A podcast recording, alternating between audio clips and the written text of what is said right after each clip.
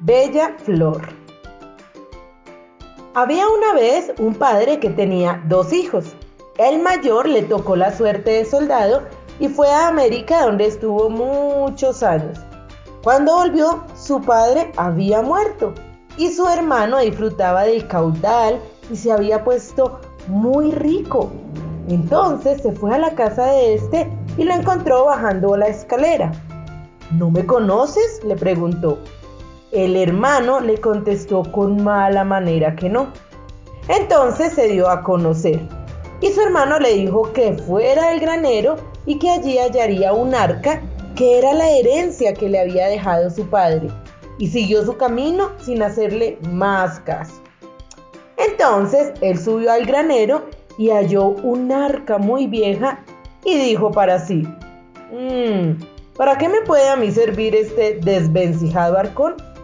Pero anda con Dios, me servirá para hacer una hoguera y calentarme, porque está haciendo mucho frío. Cargó con él y se fue a su mesón, donde cogió un hacha y se puso a hacer pedazos del arcón, y de un secreto que tenía cayó un papel. Lo cogió y vio que era la escritura de una crecida cantidad que adeudaban a su padre. Entonces la cobró y se hizo también muy rico. Un día que iba por la calle encontró a una mujer que estaba llorando amargamente.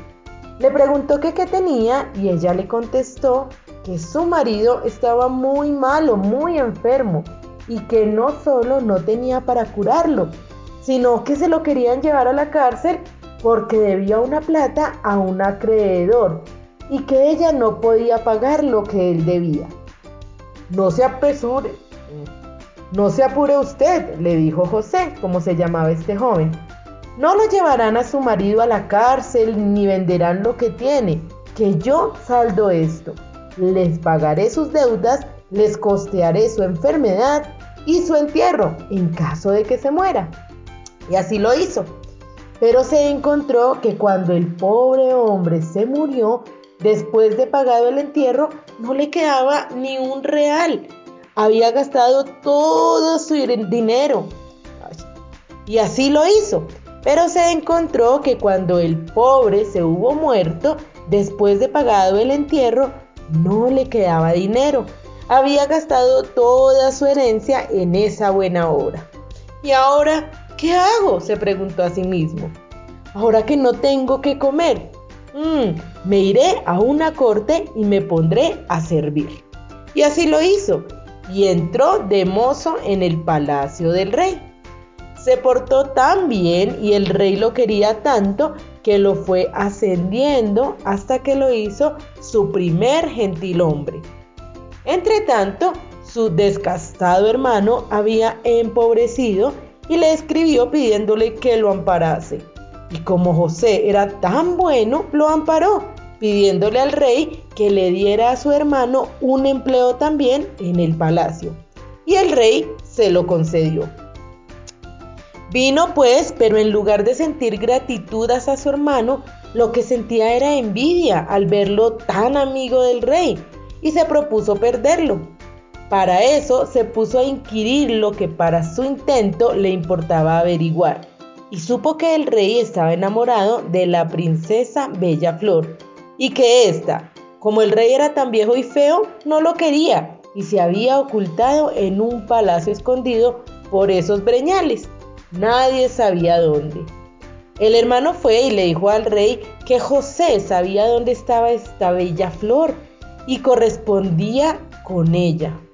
Entonces el rey, muy airado, mandó venir a José y le dijo que fuese entonces el rey, muy airado, mandó venir a José y le dijo que fuese el momento a traer la princesa Bella Flor y que si se venía sin ella, lo mandaría ahorcar. El pobre, desconsolado, se fue a la cuadra para coger un caballo e irse por esos mundos sin saber por dónde tirar para encontrar a Bella Flor. Vio entonces un caballo blanco muy viejo y flaco que le dijo, tómame a mí y no tengas cuidado. José se quedó asombrado de oír hablar a un caballo, pero lo montó y echaron a andar llevando tres panes de munición que le dijo el caballo que cogiera. Después que hubieron andado un buen trecho, se encontraron un hormigal y el caballo le dijo, tira ahí esos panes para que se lo coman las hormiguitas. Pero ¿para qué? dijo José, si nosotros los necesitamos.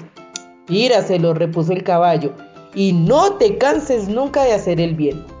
Anduvieron otro trecho y encontraron a un águila que se había enredado en las redes de un cazador. Bájate, le dijo el caballo, y corta las mallas de esa red y libra a ese pobre animal. Pero vamos a perder tiempo en eso, respondió José. No le hace, haz lo que te digo y no te canses nunca de hacer el bien. Anduvieron otro trecho y llegaron a un río y vieron a un pececito que se había quedado en seco en la orilla y por más que se movía con ansias de muerte, no podía volver a la corriente. Bájate, dijo a José el caballo blanco, coge ese pobre pececito y échalo al agua. Pero si no tenemos tiempo de entretenernos, contestó José. Siempre hay tiempo para hacer una buena obra, respondió el caballo blanco, y nunca te canses de hacer el bien. A poco llegaron a un castillo metido en una selva sombría y vieron a la princesa Bella Flor que estaba echando a frecho a sus gallinas. Atiende, le dijo a José el caballo blanco. Ahora voy a dar muchos saltitos y a hacer piruetas, y esto le hará gracia a Bella Flor. Te dirá que quiere montar un rato y tú la dejarás que monte. Entonces yo me pondré a dar coces y relinchos ella se asustará y tú le dirás entonces que eso es porque no estoy hecho a que me monten las mujeres y montándome tú me amansaré. Te montarás y saldré a escapar hasta llegar al palacio del rey. Todo sucedió tal cual lo había planeado el caballo. Y solo cuando salieron al escape conoció Bella Flor la intención de robarla que había traído aquel jinete. Entonces dejó caer el afrecho que llevaba al suelo en que se desperdigó y le dijo a su compañero que se le había derramado el afrecho y que se lo recogiese. Allí donde vamos, respondió José, hay mucho afrecho, no te preocupes. Entonces, al pasar bajo un árbol, tiró por alto su pañuelo que se quedó prendido en una de las ramas más altas y dijo a José que se bajara y se subiera al árbol para cogérselo. Pero José le respondió, allá, ¿a dónde vamos? Hay muchos pañuelos. Pasaron entonces por un río y ella dejó caer en él una sortija y le pidió a José que se bajara para cogérsela. Pero José le respondió que allí donde iban habían muchas sortijas. Llegaron por fin al palacio del rey, que se puso muy contento al ver a su amada Bella Flor, pero ésta se metió en un aposento en el que se encerró sin querer abrir la puerta a nadie. El rey le suplicó que abriera, pero ella dijo que no abriría hasta que le trajeran las tres cosas que habían perdido por el camino. Mm, no hay más remedio, José, le dijo el rey, sino que tú, que sabes las que son, vayas por ellas y si no las traes, te mando a ahorcar. El pobre José se fue muy afligido a contárselo al caballito blanco, el que le dijo, no te apures, monta sobre mí y vamos a buscarlas. Se pusieron en camino y llegaron al hormigal. ¿Quisieras tener el afrecho? preguntó el caballo. No había de querer, contestó José. Pues llama a las hormiguitas y diles que te lo traigan, que si aquel se ha desperdigado, te traerán el que han sacado de los panes de munición que no habrá sido poco. Y así sucedió. Las hormiguitas agradecidas con él acudieron y le pusieron delante un montón de afrecho. ¿Lo ves? dijo el caballito. Como el que hace el bien, tarde o temprano recoge el fruto. Llegaron al árbol al que había echado ella flor su pañuelo, el que ondeaba como un banderín en una rama de las más altas. ¿Cómo he de coger yo ese pañuelo? dijo José. Si para eso necesitaría la escala de Jacob. No te apures, respondió el caballito blanco.